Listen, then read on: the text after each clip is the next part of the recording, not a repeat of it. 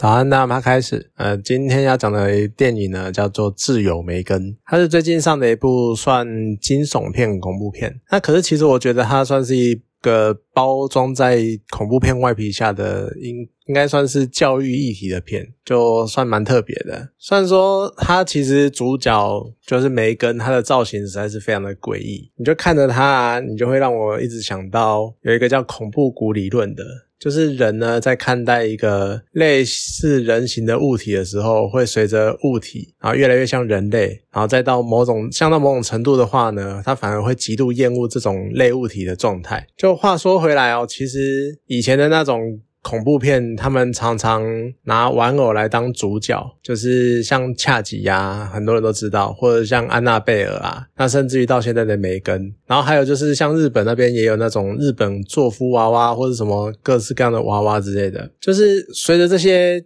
大量的恐怖元素的出现，你就会觉得说，这恐怖谷的范围好像也慢慢的被扩大了。就你现在看到那种拟真的人形玩偶，好像都会不自觉心里面毛毛的。尤其再加上像小丑，就是我会觉得说，这些恐怖片的导演是到底多想要毁人童年啊？就是连单纯一个玩具或者一个可能带来欢乐的角色都不能让人家好好的去享受，决定要把他们塑造的非常恐怖的形象，然后造成人家心里的阴影这样子。好，那电影的故事呢？它其实是从玩具。开始的，像电影的主轴呢，它环绕在一个玩具公司的机器人专家叫杰玛。跟他的一个侄女叫凯蒂，主角梅根呢是杰玛开发出来的机器人，算是一个有人工智慧的机器人。那杰玛他原本就开发出一个相当不错的那种互动式玩具，然后跟你有有来有往，然后你在操控它的时候，它可以回应你一些指令去做一些动作。那当然是蛮受小朋友喜爱的。然后呢，他想要更进一步的去借助 AI 来开发能够完全跟孩子平等互动的人形玩具、人形机器人。那梅根就是他的原型机。而这个时候呢，凯蒂也就是他的侄女，他的父母呢，就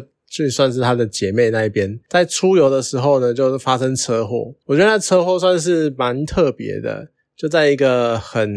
呃，算是蛮蛮蛮能够蛮震撼的，蛮给你一些所谓的惊吓度。然后呢，反正就发生了车祸，就父母双亡，所以凯蒂就交给杰玛抚养。然后杰玛呢就想说，哎，刚好我身边有一个小孩，然后他又失去了父母嘛，想要找个人来陪他照顾他，所以呢就想要趁这个机会测试梅根的效能。那电影就是这样开场的。其实我觉得光这个开场就相当的讽刺。互动式玩具它能够这么成功，就是因为这个玩具呢去分散了孩子的注意。力，然后也分担了父母的压力，然后不用一直盯着孩子。其实这也是大概现今许多父母在面对孩子们的时候，他们使用的方法，就是丢个玩具啊，或是平板或手机给孩子，那这样自己就可以亲近一点。那梅根呢，它搭载了人工智慧，然后他又可以自主学习，所以说他可以去适应各个小孩不同的个性，然后各个样子的状态。然后去迎合他们，去配合他们。所以呢，他在面对凯蒂的时候呢，就是一个很棒的玩伴。他可以随你的心情去做变化，而且他还可以借由在网络上面呢，能够获取无限的知识，然后呢，来进一步的去引导凯蒂去学习一些事情，学习一些规矩，甚至于是去成长、去学习，而且是全天候二十四小时的陪伴。所以我觉得看到这边，大概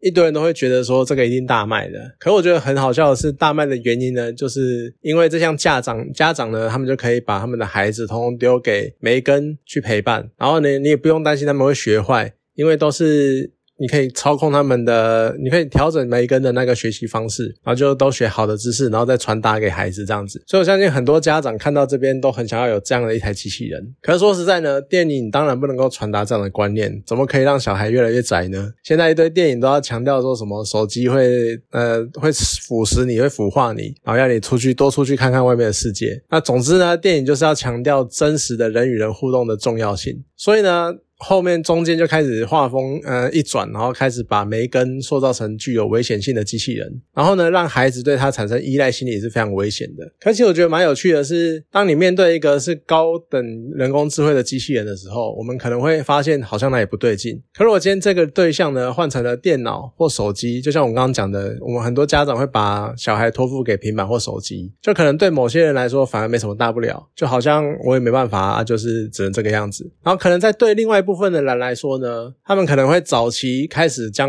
早期的时候会受不了，所以把小孩交给电视、电脑带，然后直到他们开始发现小孩开始不受控制，或者是跟自己越来越疏远之后呢，才会注意到好像有点问题。可是往往也来不及了。所以你看，像这样的差异，这样人与人之间互动、人与机器互动的那种差异，好像也是某一种恐怖谷理论的一种延伸。然后像电影中啊，就是有一段是梅根他因为有问题。所以被从凯蒂身边带走，那凯蒂展现出来这种有点像吸毒过后那种戒断行为，我就真的是魄力十足。就几度我都以为凯蒂要拿刀起来开始狂砍或狂咬之类的。不过毕竟这是一个腐十五的电影，它不是限制级的。然后再加上让小孩暴走砍人，应该是对画面对观众来说太冲击了。可是他还是有一个很暴力的举动，就是甩巴掌。你看那凯蒂的台。态度就会一直让我想到像一般的那种家暴的施暴者，就像上一秒啊，可能还那种大发雷霆，一副要把你吃掉的那个样子，然后下一秒瞬间好像发现自己有什么问题，或者要离开了，他就开始流泪啊、道歉啊，然后求你再给他一次机会。我就会觉得说，看到这边我就觉得，可能人类啊，到到大到老到死的那些一些情绪反应，可能其实在从小就已经奠定了一个基础。可是说回来，整部片我觉得最有趣的是杰玛跟梅根的关系。因为解码，我不知道他是太单纯呢，还是神经太大条。就他好像完全不知道，他开发出来的这个梅根机器人到底是有多大的潜力跟多大的可能性。就他只拿来当玩具，真的是非常的大材小用。要不然就是有可能他真的没有意识到他到底达到了什么境界。就一个能够自己自主学习的机器人，他其实已经突破了，可能突破了 AI 目前的范围这样子。可是你在对应到梅根呛他的话，就让整个这样的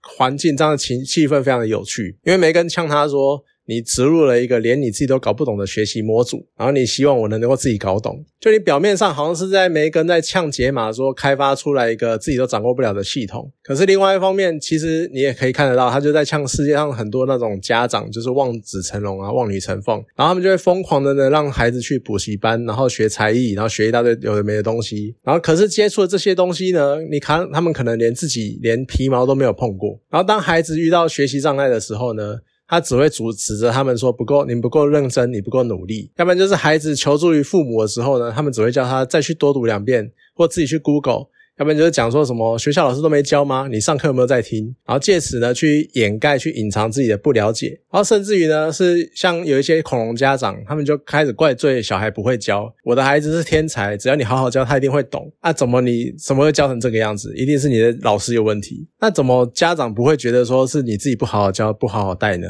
我觉得这一段的暗讽根本就是整部片的精华。就你整部片看啊，很像那种人工智慧衍生的恐怖片。可是电影的另外一面却是一直在讽刺很多家长，他们其实只想把小孩丢给某个人、某个事或者是某个物管管，然后呢自己都不用负责，我还可以教不好呢，我还可以有一个怪罪的对象。可自己都没有好好想过，这到底孩子的需求是什么？就我觉得片中的教育亲子教育关系其实不限于杰玛跟凯蒂，也包含杰玛跟他创造出来的梅根，然后还有。梅根跟被他带歪的凯蒂，我觉得甚至于连邻居的大妈跟他养的狗都在这个教育的关系链里面，所以其实它真的是一部饱含教育意义的电影，我觉得算是非常的相当有趣。好啦，那今天这部电影呢就讲到这边，好，谢谢大家。